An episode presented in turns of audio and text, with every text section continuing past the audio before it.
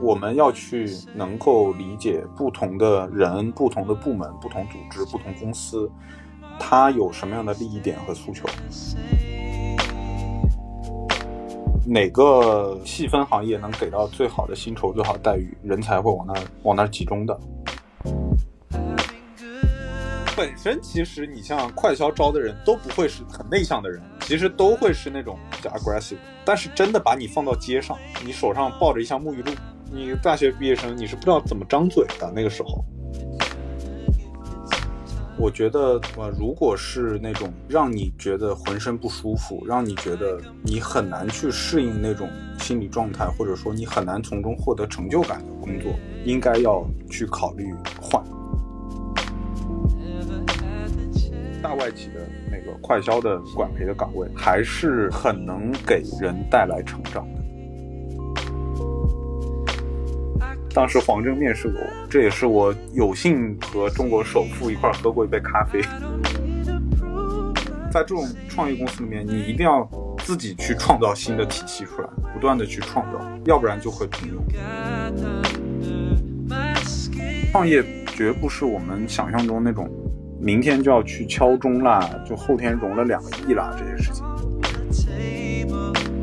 只要你的内核，你知道你擅长什么。你知道你的闪光点在哪里？内核是稳定的话，你去多做一些尝试，绝对是给你自己的人生、给你的经历、给你的经验有很大的加分的。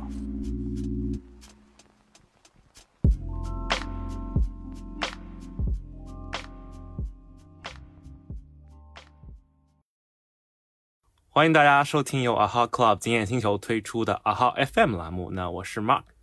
啊，那本期我们请到了我的一位学长于洋，请他来给我们讲一下像他自己的一个职场的发展经历。我这边简单也介绍一下吧，就是说，呃，于洋学长可能在复旦毕业以后，先进入强生做管培，可能待了两年多，然后进入了可能非常早期阶段的饿了么，啊，就现在非常大的饿了么，对，然后两年多后又从饿了么呃离职，然后创业出来做私人影院相关的一些项目。最后又出来读 MBA，像现在又开始一个新的阶段的一个创业项目。就其实我们希望的这期节目也能够让大家从一个怎么说前快销管培生，然后也是一个职场经验比较丰富的这个前辈那边得到一些经验。好，那我先来了解一下，我们把时间拨回一点，想知道学长可能大学的时候学的专业是什么样，就为什么当时会去应聘这个快销管培生呢？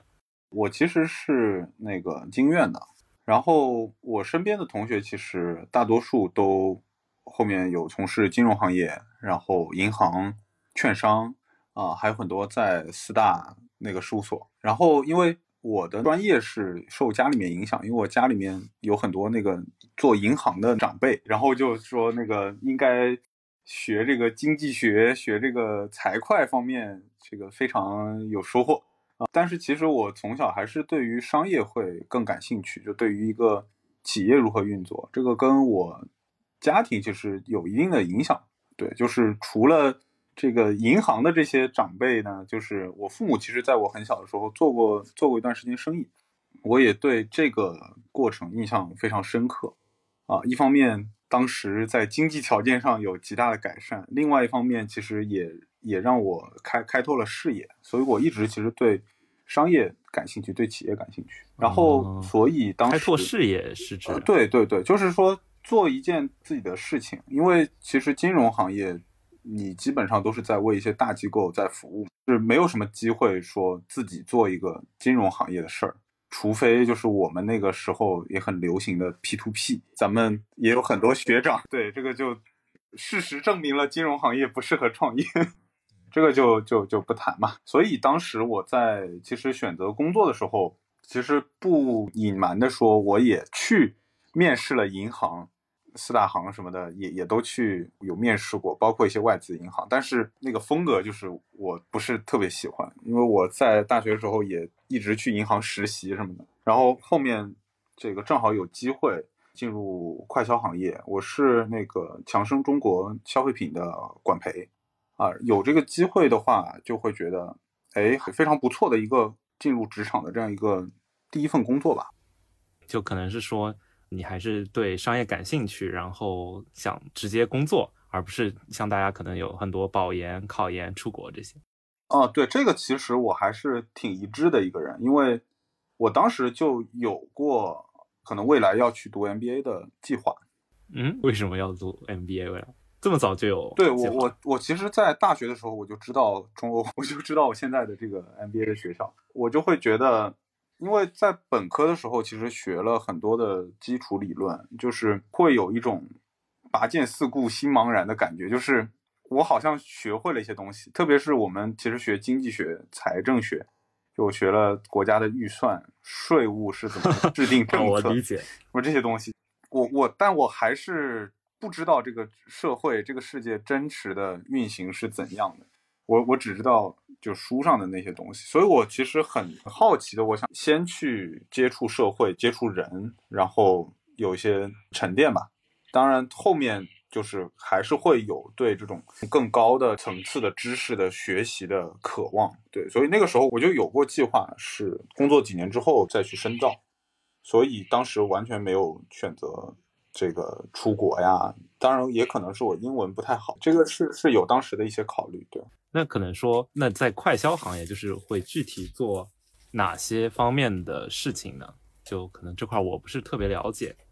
对，就是因为我知道咱们那个啊哈 club 也做了很多的这个行业相关的访谈，对吧？然后也有很多老师是给咱们同学们，呃，有有会聊一些内容。对，然后我简单说一下，就是快我了解的快销主要的一些部门在干嘛。当然，最主要的是我们都最熟悉的品牌经理待的部门，就是市场部，啊，做那个 branding 啊，然后做这个产品的设计定位。啊，整个的战略的制定，包括这个市场活动的策划啊，那它其实是一个快销公司的核心部门。然后在 marketing 再稍微往外一点点，就是其实是所谓的通路部门，或者叫呃购物者行销部啊，它就是 trade marketing 或者 shopper marketing 的概念。它其实是把市场部 marketing 做的这些 branding 方面可能比较。概念化的或者比较浮在空中的这些策略去进行详细的计划和落地，他要去决定我们在各个渠道投放多少费用，要怎么做不同渠道的策略上的差异化。啊，这里面其实对于一个快销公司来说，它的包括分销哪些在不同渠道分销哪些产品，如何定价啊，然后如何去做促销，包括。如何配合这些那个天上的广告啊，这些活动，这些其实就是通路部门 trade marketing 在做的工作。再接下来就是呃销售部门或者叫购者关系部门吧，它其实是直接去对接经销商和大的零售商，就是我们现在能看到的像大润发啊、沃尔玛这些就是大的零售商，这个公司会直接跟他们对接。还有一些小的店，比如说像啊像全家呀、像罗森这样的店。其实，作为一个你有有大仓去送货的公司，你是没办法一个一个点对点的去服务的，因为它体量太小了。那这种的话，是我们要去和经销商去做那个对接。这个其实就是呃传统销售部门要去做的工作，是要去背指标，然后要去迈进，要把这个货卖给相应的地方。对，然后我定岗是定在销售部门。就我我之前因为。这这两天也在和其他同学简单聊过，就是可能像其他人，他们好像是说去理解一个产品的诞生，可能是先从 marketing 这块开始的，他们去调研市场的需求怎么样，而包括他们也会调研市场，呃，这个产品是不是需要迭代嘛，然后把这个需求再给到下一步，可能生产研发，然后包括你说的行销，对，让他们去落地，然后去各个渠道怎么去投放广告，然后最后再是给到呃偏 sales，就是偏销售的部门。让他们去对接渠道，或者是呃，就是更线下的，或者是电商嘛。就现在其实这几年，就 e-commerce 也是很大的一块儿。然后其实市场部做的工作，一方面会跟咨询公司和那个一些战略部门其实是会有一定的相近。就市场部需要做很多的研究啊，就是他们要去针对一个产品做大量的调研，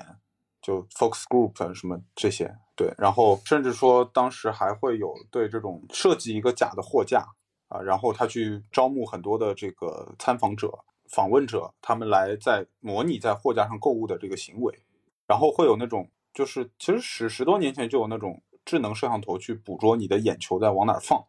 然后就 看什么样的包装设计、什么样的摆放、什么样的这个 promotion 的这个陈列会更吸引人的眼球，会能让你停留多久等等等等，就是会做非常非常多的这种研究方面的工作，这还是非常这是你当时参与的吗？呃，这些是因为我是销售部门的同事，我其实不参与这些，但是我知道他们在干什么，就是我们也会经常有有交流，我们也需要了解我们公司对于购物者、对于那个消费者有什么样的洞察，有什么样的这个理解，然后我们要去告诉我们的零售商，告诉我们的经销商客户。啊，他们应该在终端怎么做？就我们其实要起到这样的作用，而不仅仅是简单我我我跟你说，张老板，咱俩关系真不错，你从我这儿多进点货，就不是这么呃不是这么简单的一种关系型的这个销售，而是更偏向于呃专业型的销售。就是说我能帮你怎么样提升业务业绩？哎，那这些可能说业务内容会具体到对应哪些能力呢？就其实这个问题，呃，问的很好。我总结一下啊，其实更多的还是一些我们在职场或者社会上比较通用的能力。就听上去是大水话，但是我是真心的这样认为。就一个是，第一个是理解的能力，我们要去能够理解不同的人、不同的部门、不同组织、不同公司，它有什么样的利益点和诉求。啊，这是第一个，就包括我们要去理解公自己公司的业务，了理解客户的业务。第二个其实就是沟通的能力，但是沟通并不是说我我只是很勤奋的去跟人家经常保持联系，啊，也不是说我这个嘴特别甜等等等等这样，而更是要建立在深度的理解上，你的沟通才是有效的。所以这两个是我觉得最核心、最核心的能力，是最最有价值的。然后剩下的其实就是勤奋敬业，然后 PPT 要好好画。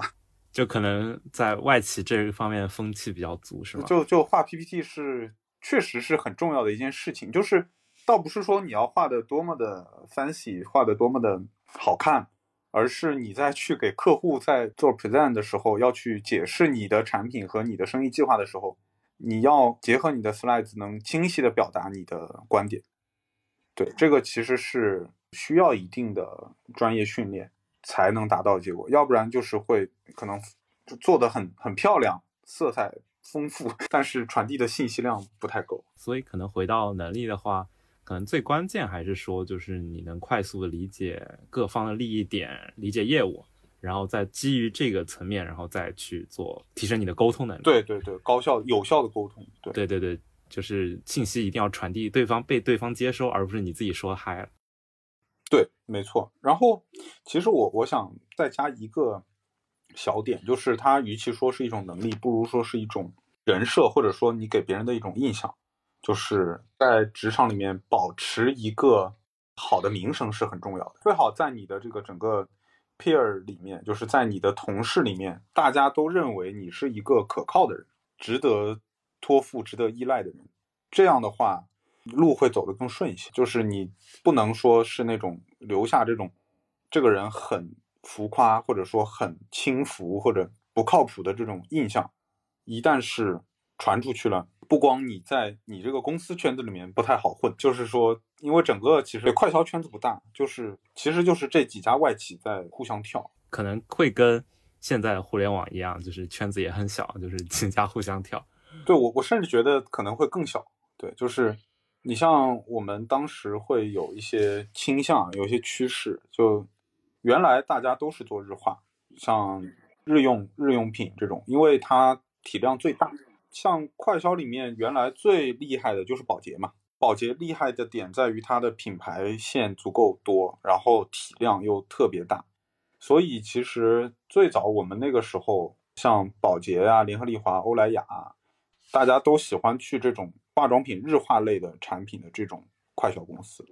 然后后面就逐步逐步开始转变，甚至有有一年我发现我几乎所有的原来同事。都去了奶粉公司，对，就是相当于是就我们拿互联网举例子，对吧？原来大家都在门户网站，然后后来发现搜索引擎好，去搜索引擎了，然后后来发现电商好，都去电商了。后来发现，比如说 O2O 好，然后就是它其实是有这样的一个这个代际之间的或者这种传播，就是哪个细分行业能给到最好的薪酬、最好的待遇，人才会往那儿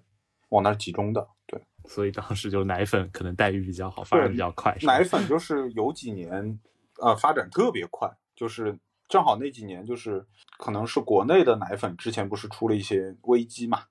啊，然后香港的奶粉又。又很疯狂，就是代购什么的，然后后面就有海海淘的奶粉、平行进口的奶粉，呃，各种渠道的奶粉。然后所以说这些奶粉企业，像达能啊，像那个外企的这些做奶粉的公司，他们其实发现中国市场好大，然后就开始在国内直接再成立新的这个部门，然后高薪挖人。对对对对，是的。所以跳槽可能还是看一些趋势，看趋势，对对对，嗯。除了就是你的同事们，除了去跳槽，呃，可能还是去同类的外企，可能还有一些会有怎样的发展呢？还有也也有去读 MBA，对，就去读 MBA 的，大概每一届我们的同学里都会有一两个去读 MBA，然后读 MBA 之后转咨询啊，或者转其他的行业的就会有。然后，如果不是因为读书的话，大家基本还会在快销和电商这两个行业里面打转。对你像那个拼多多、阿里，啊，这这里面就有很多我们原来的同事。嗯嗯，所以现在可能大家说，嗯，去快销还是一个，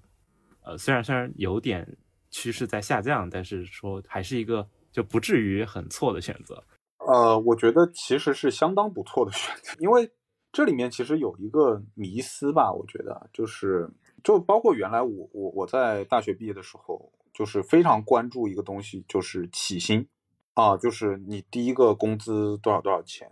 然后其实到现在也一样，其实啊，对呀，这个就是人人之常情嘛。然后其实到现在来看，我们去。大学毕业的时候，直接去一个这种所谓的互联网一线大厂。一，它其实已经，当然它的那个现金会给的很不错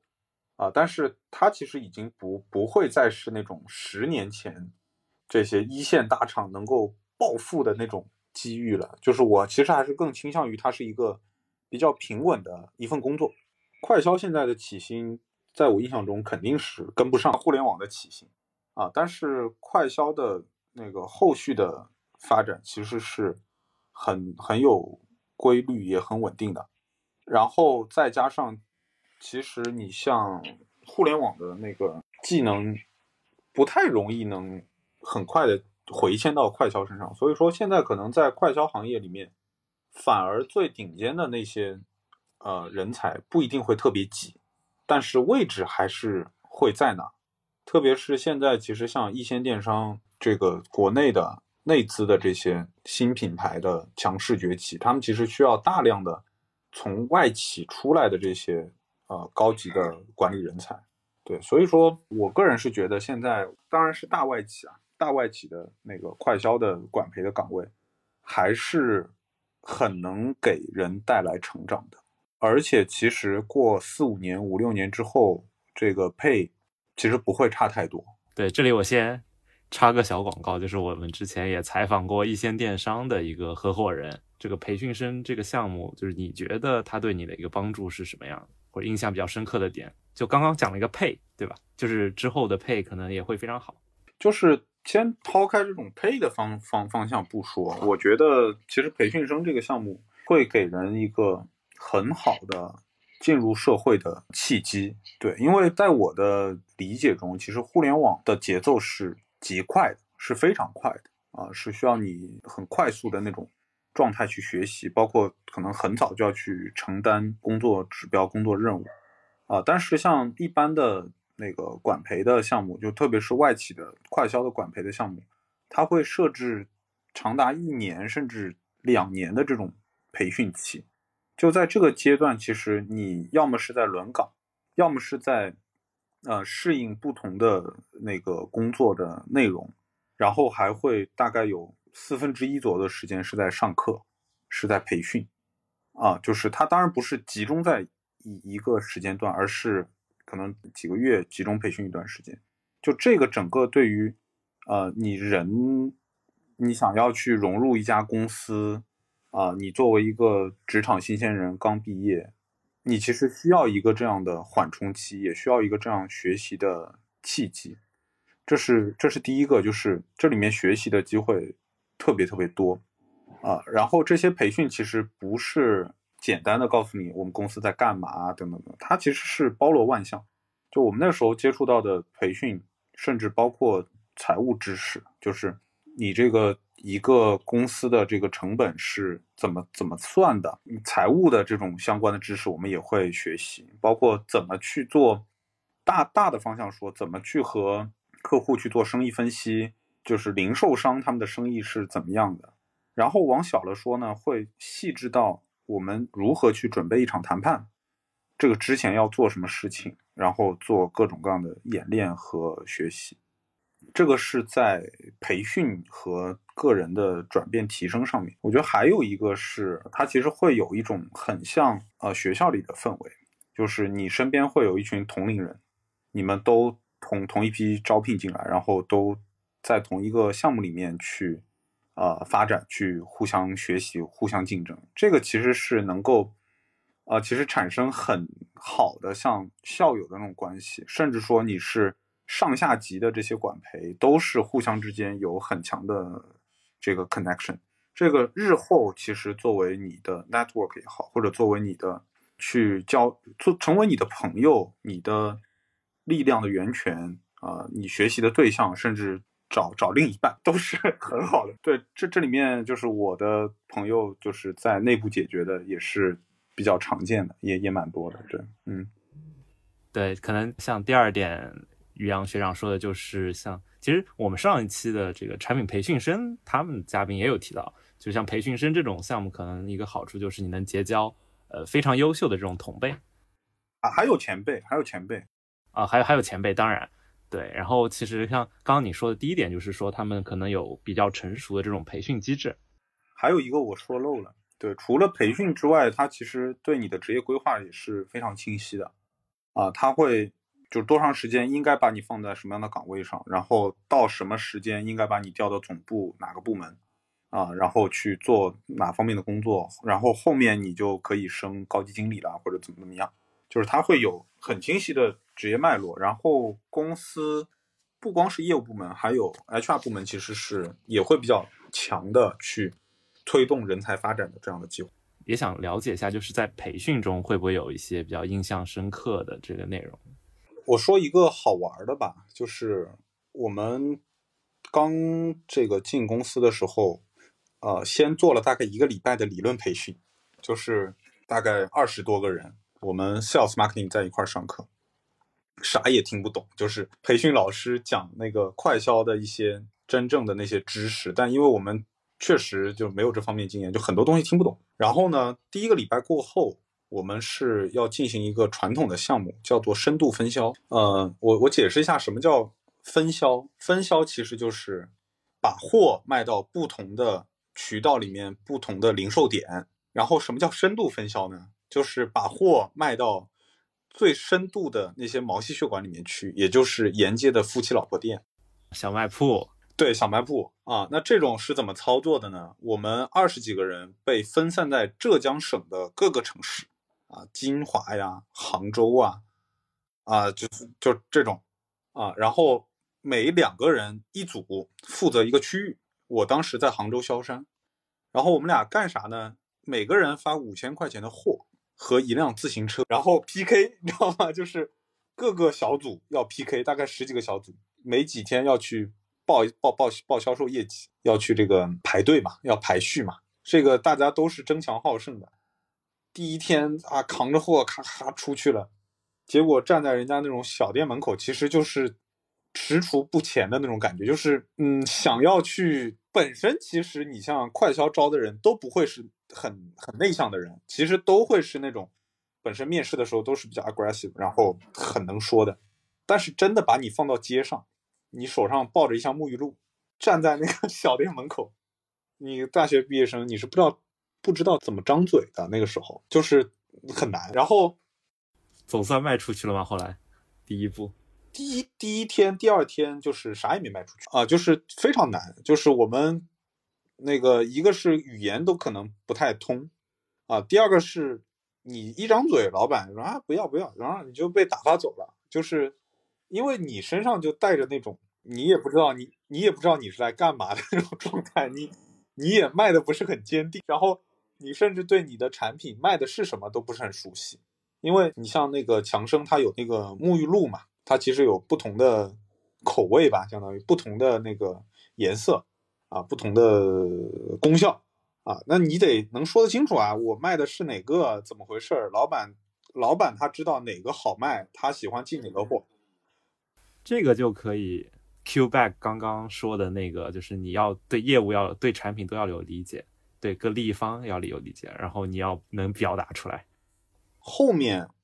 就是我们回去痛定思痛，就是因为我们有产品手册，然后学，然后又重新定位，我们到底去卖给什么样的客户？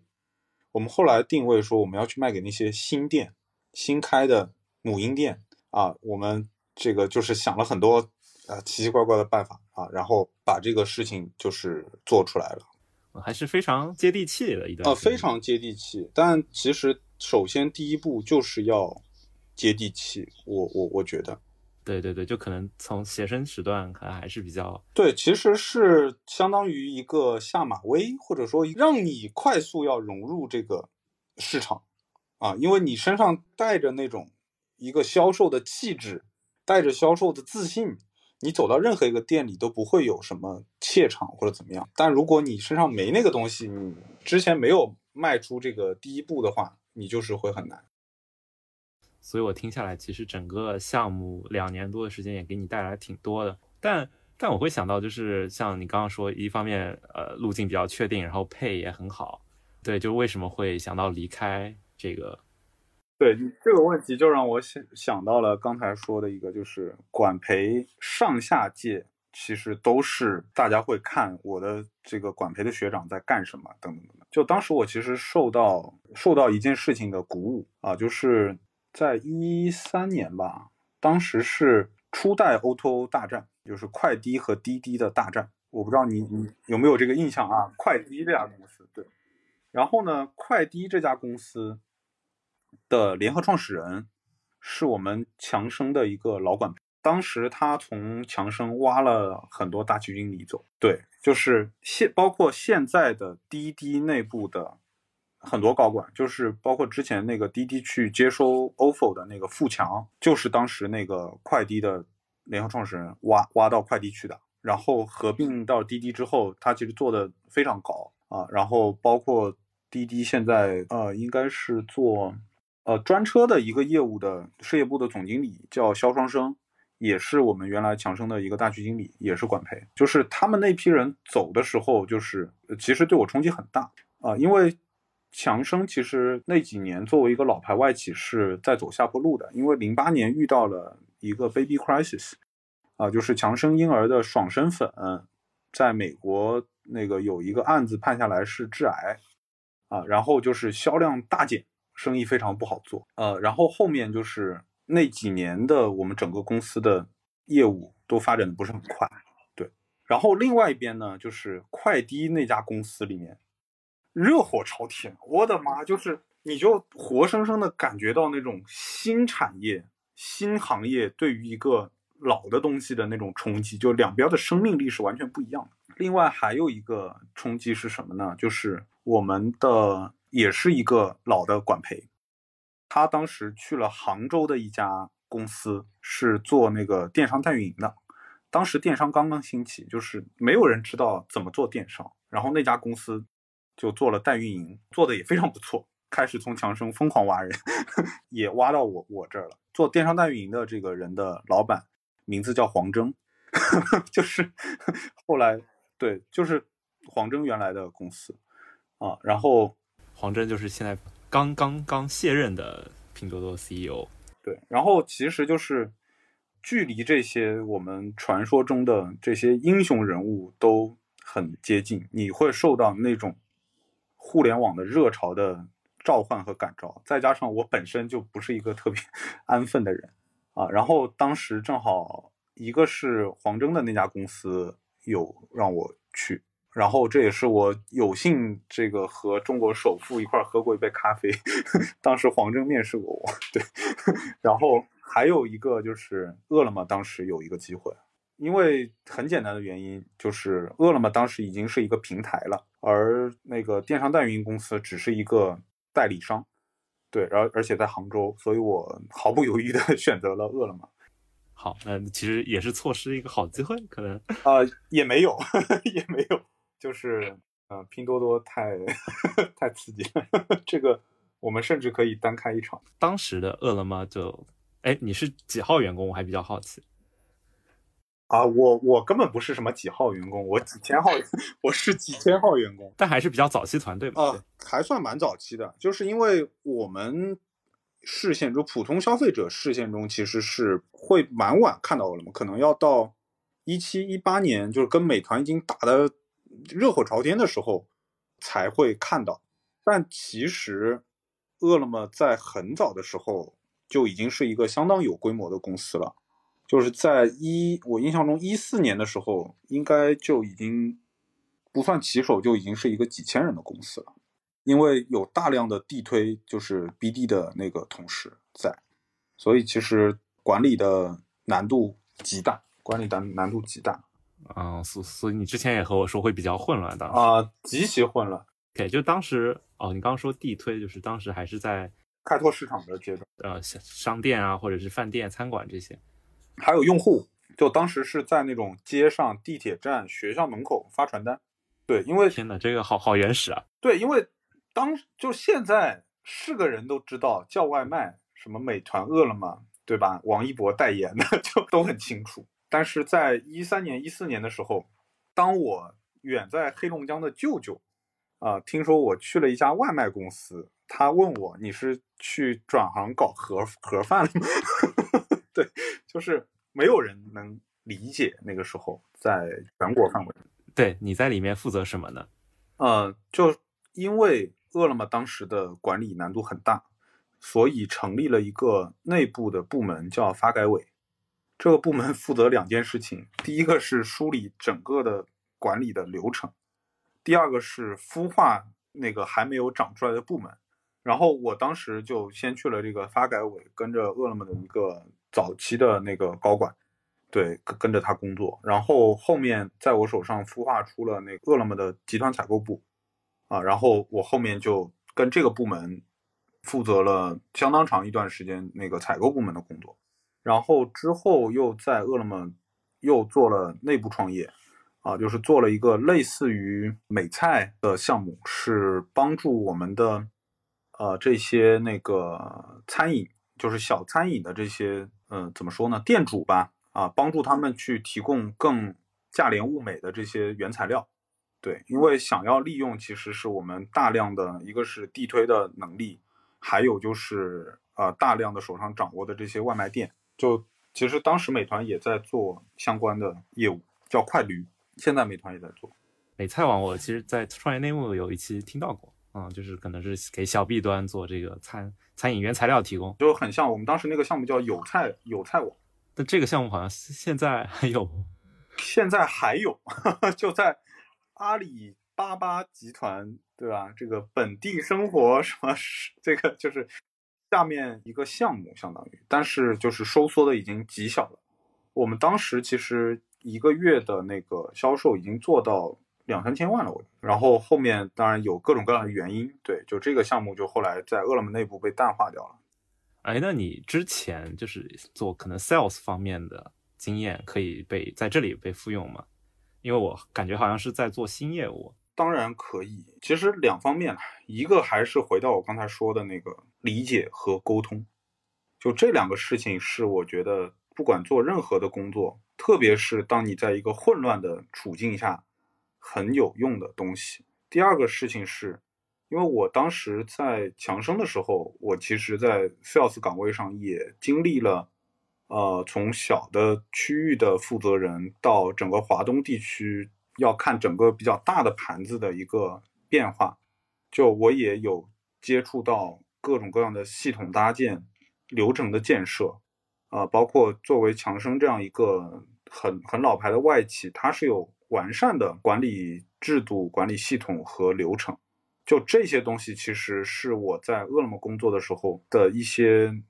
原点的来源。就是当我有一些事情想不清楚的时候，我可以去回过头去看看一个成熟的公司它是怎么做的。这个其实是会给我很大的启发，啊，然后那如果说回头看，比如说去看像强生这样内控做的比较好的公司，它是怎么做的？它是会在全国范围由总部直接和这些供应商有所联系，啊，然后再去绕过这个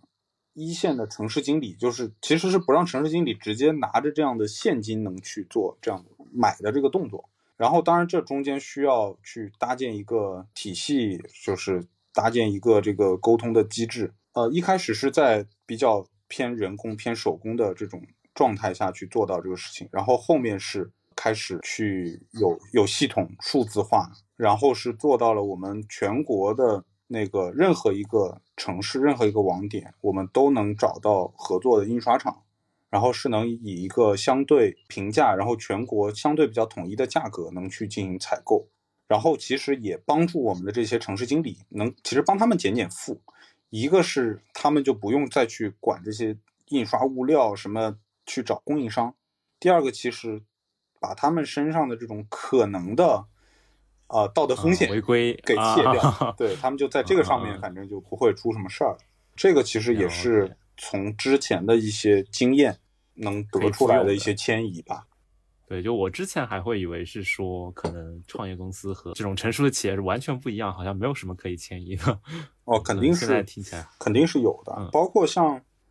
呃，你比如说你我我在我原我原来在强生用的那种系统，因为强生的产品有几几千个 SKU，就是你在系统里面可以查，哦，这个产品是怎么回事，怎么回事。你那些 SKU 是哦，对对对，就给 SKU 是就是一个单品，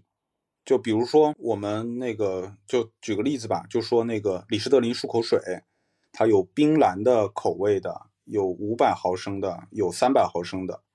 那五百毫升冰蓝这是一个单品，这是一个品，这是一个 SKU。三百毫升的这是另外一个，这就是两个。然后如果你还有一个橘子口味的，这就是第三个，就是它是。每每一个都是最小的那个单位，所以说它那个里面会有很好的一个分类的工具，就是包括这个商品，它一箱是几个，一个是多少毫升，啊，然后它的编码是什么，啊，然后它的那个出厂价是什么，这个渠道价是什么，那个渠道价是什么，像这样的一个表格，就是如果我不是之前在。强生有看到、有用过、有接触过，你让我凭空去构思，其实是很难的。我不太容易能考虑的很全面。对于一个产品，要究竟如何描述它？然后，当我们在饿了么要去建整个采购系统，这里面就有库存管理的部分啊。那这个模型要怎么搭？我到底要放哪些标签？要放哪些那个呃指标去描述一个产品？就这个其实都是可以互相去影响、互相去迁移的。那我了解，可能就是呃业务比较类似哦。我会觉得是说，当时的饿了么是因为是发展到一定阶段了，呃，你说已经两千多人了，所以他也会遇到的问题，可能就是通过成熟企业的经验可以直接解决的啊。那我我可能刚刚说的创业经验就不能迁移，就是两者和大公司经验两者不能互通，可能是说更早期的创业项目。啊，那就可以说到下一个 下一个环节。哦，对，那我们就 Q 一下下一个，就是因为呃离开饿了么以后，就是你开始做私人影院，对，所以也挺好奇为什么当时做了一个这种非互联网的，可以有点算生意的这种模式。其实这个中间也也是有一个有一个插曲嘛，对，就是我一七年的时候，其实从饿了么出来之后是。和我的一个大学同学，也也是咱们复旦的同学，他当时在中欧读 MBA，我们俩是先做了一个企业服务的项目，是做呃 B B B to B 的这个销售线索的挖掘，啊，这个是很互联网，然后是企业服务，就是最近两年又开始比较火的一个、哦，现在才对对，这样的一个方向，会不会活到现在就反而呃也不太会了，就是因为中间有一段时间有一些大数据公司已经被抓掉了。对我当时其实是做过那个方向，但是无论是融资还是做业务，都发现力所不能及，就是自己的能力经验其实还没有达到那个那个能去做那样一个产品的程度。然后呢，这个时候也是咱们 复旦的同学啊，就是这个影院的项目刚刚起步，然后邀请我过去。那个时候发现。哦，这个生意其实背后有它的一些，呃潜潜在的机会，然后就是我合伙人他们两个人有发现了一些那个隐藏的真相，就是是有机会能把这个事情能 run 起来，能做的比较大的，所以我觉得这是那我们要不就嗯聊一聊这个隐藏的真相是什么？还有印象吗？对，他他当然了，当然了，消费者洞察。对，其实我们。现在就是说起私人影院，啊、呃，大家都知道是在可能校园附近会比较多，对吧？就是包括在那个大学路上一条街，其实有还蛮蛮多家的，对吧？呃，然后我们在很早的时候就有对对这个事情有这样的认识，就是只要开在大学附近啊、呃，是不会赚钱的。啊？为什么？这跟我想的完全不一样啊！对，因为本身这个生意，如果你在大学附近开，它是没有任何壁垒的一个生意，因为你只要在大学路上随便哪个写字楼里面去租一个可能一百多个平方的办公室，然后去做一些隔墙，买一些空调，买一些投影仪，然后下点盗盗版片，你这个事儿就成了。对，然后你到一楼去戳个牌子。对，如果你在这样的地方去开店，你会面临无休无止的价格竞争。还有就是，一旦你把你的用户群体定位在学生身上，学生不管我们现在说学生零花钱有多少，物质条件多么的优郁，都是价格敏感的群体。所以啊，你本身、这两点结合起来，对你本身一个是在这样的地方、嗯、做这样的那个没有什么高投资壁垒的生意，就没有什么别的东西了。所以你们是打算做哪方面的客群呢？所以我们后来是做城市白领的客群，所以我们其实，在那个选址上就完全走出了那个做中低端的、做校园附近的这个生意的路线，我们去走到了市中心。我们当时第一家店是在徐家汇的那个新游城。其实像这样的一个新的定位，啊、我们。这个门店的投入是要达到一百多万的一家单店，这个其实是比在大学附近的成本要高很多，但是相应的，它其实整个的环境和提供的体验是比当时徐家汇周边，我们当时统计过，两公里之内有二十一家竞品，啊，但是比那些竞品的品质都要高。那么在徐家汇这样的商圈呢，消费者其实是会对。品质较为敏，对对体验和品质较为敏感的，那这种其实是我们达到了一个差异化的竞争。那像这样的一家门店，当时是，呃，能够在很很比较短的时间内就能收回成本。然后大概我们这家店在经营了三四个月之后，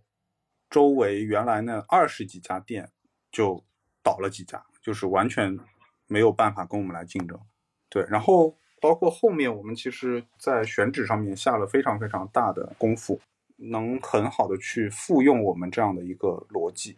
像我们那个从一七年、一八年、一九年、二零年，去年就没有再怎么开店了，就是几年的时间，我们在全国呃直营加上加盟有开一百多家店。呃，我们是全国就是在那个商场里面有私人影院的。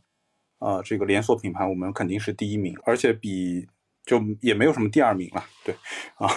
那我们也就聊到你最最新参与的这款 app 嘛，就叫 Party 嘛。当时是为什么想做这这个行行业，或者这个有看到什么样的机会？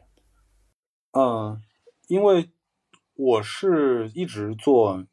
就是特别是做私人影院这段时间，我会很关注消费的动态和年轻人的风向的动态。对，就是在最近几年，其实不管是从播客也好，还是从一些其他的平台应用也好，会发现语音本身是一个很不错的方向。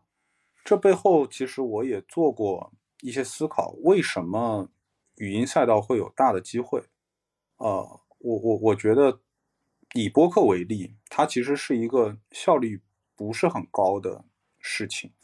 对我们需要去花时间听，我们不能像阅读一样去快速的吸收信息，我们也不能像视频一样很快的去给自己满足。但是这背后，它其实是一个更加纯粹的表达信息、传递信息的一个方式啊。从我的认知上，其实在这里面能够摒弃掉那些特别繁复、特别花哨的内容，反而去关注内容本身。这个是我觉得在语音上面从应用场景上有很大的魅力之处啊，就是它虽然是一个反效率的事情。啊，但是它其实是有一定的去伪存真的能力，因为像我们刚才说的，视频这个赛道已经太浮躁、太那个，呃，对，就是太太花哨了，太红火了。就在这里面，其实你是很难产出呃新的有质量的内容，这是第一个。对，然后第二个是我本身就是一个非常喜欢聊天的人，就我虽然不是一个话很多的人。但是我喜欢听别人说，我也喜欢参与讨论，就我喜欢和不同的背景的人、不同的行业的朋友去一块交流。对，这也是我在读商学院、读 MBA 的时候会觉得特别快乐的一个点。对，然后这个两个事情结合在一块儿，其实是我非常想做 Party 这个应用，Party 这个 App。对，然后。还是 还是稍微说一下我们这个 app 是干啥的。呃，在 Party 这个 app 上啊，我们不能看视频，呃，不能发文字，也不能发表情包，我们就用语言，就用说话作为唯一的交流方式。对，但其实是说，呃，语音社交这块儿啊，我们播客做播客的同学可能会比较敏感，因为。各个大厂都或明或暗在开发这样的项目，就是就是你，就是你觉得就是你们的机会点在哪里，和他们有什么不同呢？呃，我觉得我们的优势在于我们不是大厂，啊，我们可以非常灵活的去呃洞察，就是一第一个是我们能很深的扎到我们的用户和市场里面去，第二个是我们可以反应的更快，就是决策是极其迅速的。对，这个是呃创业公司面对大厂唯一的优势，但我也觉得是最大的优势，就是本身像语音社交这件事情，呃，就是一个全新的市场，一个全新的机会，呃，需要有像我们这样的小小快灵的团队去试错、去冲锋。就是你上次也说身边会认识很多这个创业者，有没有比较有趣的这个故事可以分享？先说一个定性啊，就是我身边认识的创业者，大多数都不是很顺利，都不是很成功，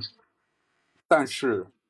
大家都很享受创业的过程，也都在创业的路上在努力。然后我说一个，呃，我认识的这个也是咱们复旦的创业人啊，他之前在复旦里面就是开过咖啡店。然后后来到美国去深造，回国之后呢，就是开始去做茶饮的连锁品牌，其实和喜茶、奈雪是差不多同时起步的，呃，然后早期的时候，其实，呃，在上海也开出了一些门店，就是通过一些 co-branding 啊，通过一些营销的方法，也获得了一定的声量，但是好景不长，就是在可能。一八一九年的时候，因为那个时候新茶饮的这个赛道已经跑出来了。呃，你如果不是在头部，不是在喜茶、奈雪的那个阵营里面，其实你是没有机会去融资。那如果不是那么擅长于生意赚钱的话，这样的一个创业是很难维系的。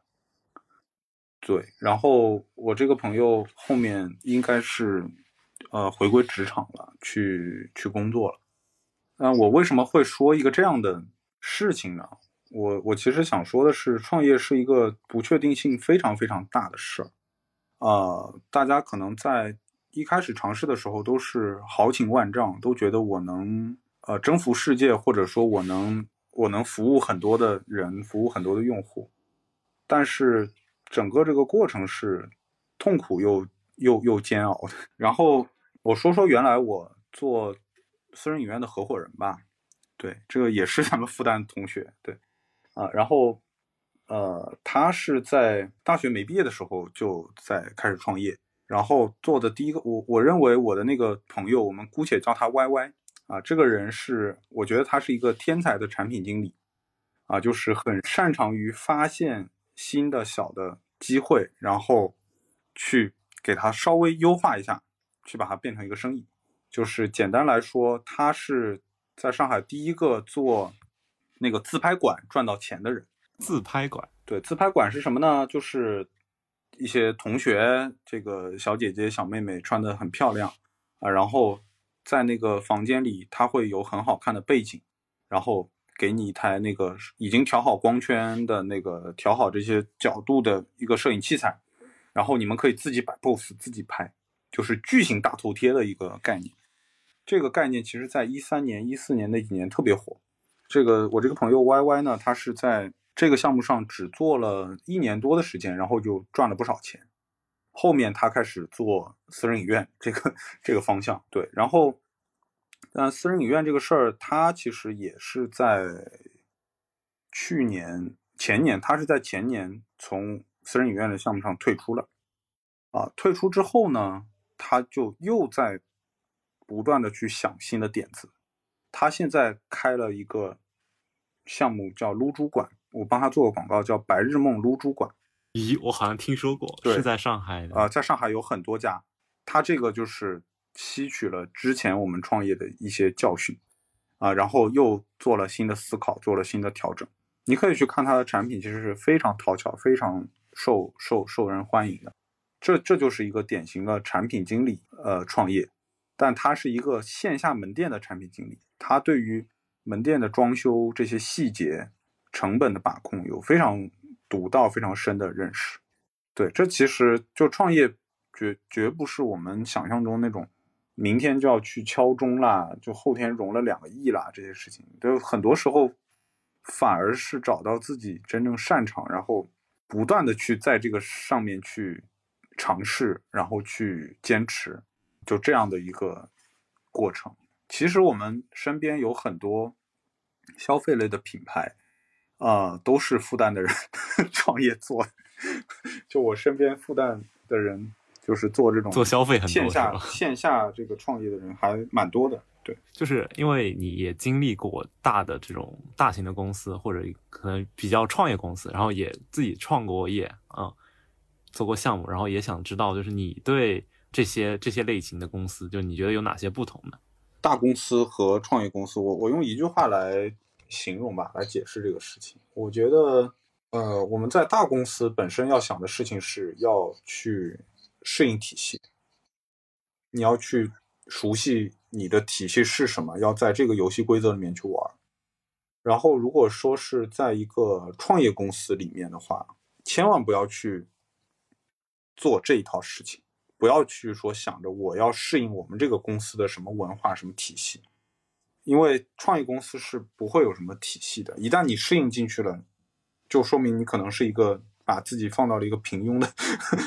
平庸的状态下。在这种创业公司里面，你一定要自己去创造新的体系出来，不断的去创造。可能回顾你整个的经历，就是你是先加入大公司，然后积累经历以后，呃，然后去了互联网创业公司，最后又出来创业。就现在的眼光看起来是非常顺的一条线，那现在回想起来，就有哪些是有规划的，就哪些是呃意料之外的？就在你看来，就职业发展是不是这种意外比规划多，还是相反？其实我在最早的时候会有这种很意外的感觉，就是哎呀，是不是应该去事务所 做个会计比较快乐，就是 因为你不知道下一秒或者明年你要干什么。对，但是我其实最近一两年想想通了一件事情，啊，就是我自己的能力或者我说我自己的边界在哪里？我绝不是一个技术型、专业型的人，啊，我擅长的事情是。呃，是去理解、去沟通啊，或者说是我擅长去发现资源、利用资源啊，然后去做成一件事情啊，这个是我既擅长又能得到享受的呃工作。所以，虽然我的职业选择并没有经过太多的设计，但是是根据我自己的呃是否体感舒适。是否能在这里面获得成就感，是否能获得快乐的一个自然而然的选择？我觉得，呃，如果是那种呃让你觉得浑身不舒服，让你觉得你很难去适应那种心理状态，或者说你很难从中获得成就感的工作，应该要去考虑换。这是我的一个感想。对你，你刚刚说的这点又又让我想到，就上一期的嘉宾可能会讲到，就怎么找你呃热爱的或者说能为之奋斗的这个事业，可能就是你要去尝试，然后你尝试下来发现你可能处于一个舒适的状态，或者说有呃心流的状态之类的，然后呢这个东西可能就是你非常适合去做或者作为事业的。我觉得这里面有一个很关键的点是，无论在什么时候都要。想尽一切办法让你自己相信自己，要不然你是很难去对抗外界的一些信息和你自己内心的焦虑的。当然不是盲目的自信嘛，就你真的犯了错误，还是要 还是要承认的。对，只要你的内核，你知道你擅长什么，你知道你的闪光点在哪里，内核是稳定的话，你去多做一些尝试，绝对是给你自己的人生、给你的经历、给你的经验。呃，有很大的加分的，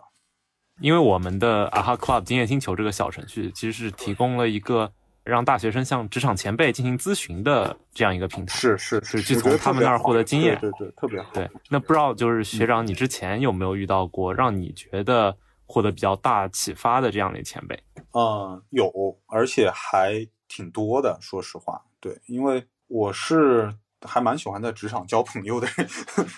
嗯，这个我原来在强生的时候，有一位比我长两届的学长，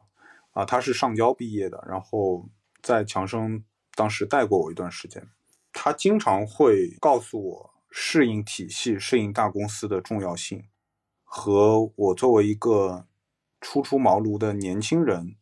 啊，要去怎么调整自己的一些观点吧？对，就是我其实受他的影响很大，我觉得是帮助我成长的一个人。对，然后包括后来我在像饿了么，我也有遇到一个呃对我非常信任，然后给了我很多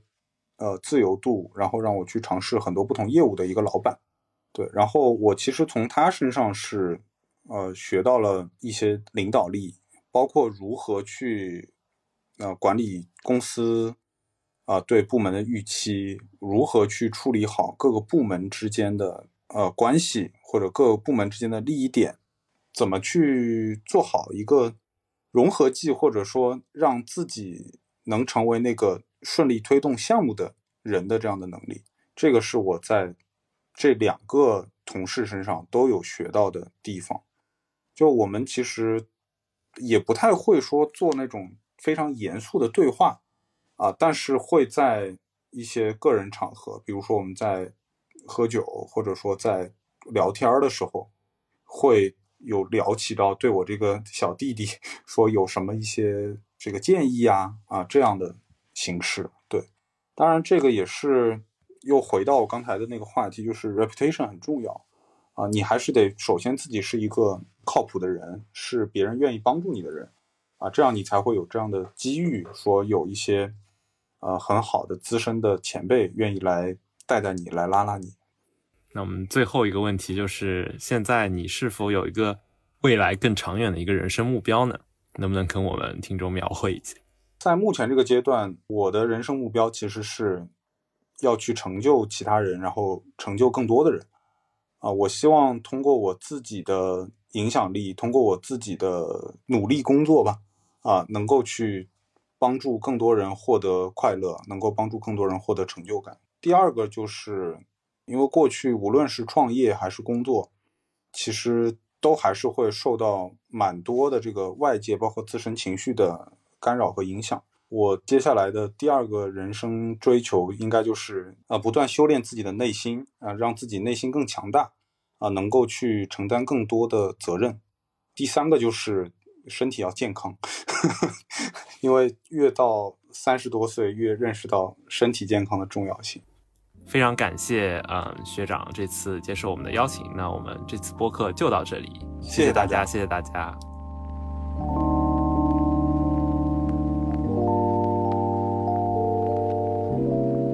觉得不错的话，欢迎分享给你的朋友们。如果想与主播吹水聊天，可以在 AHA Club 经验星球公众号上回复“听友群”，扫描二维码加入。那我们下期再见啦！stay the same.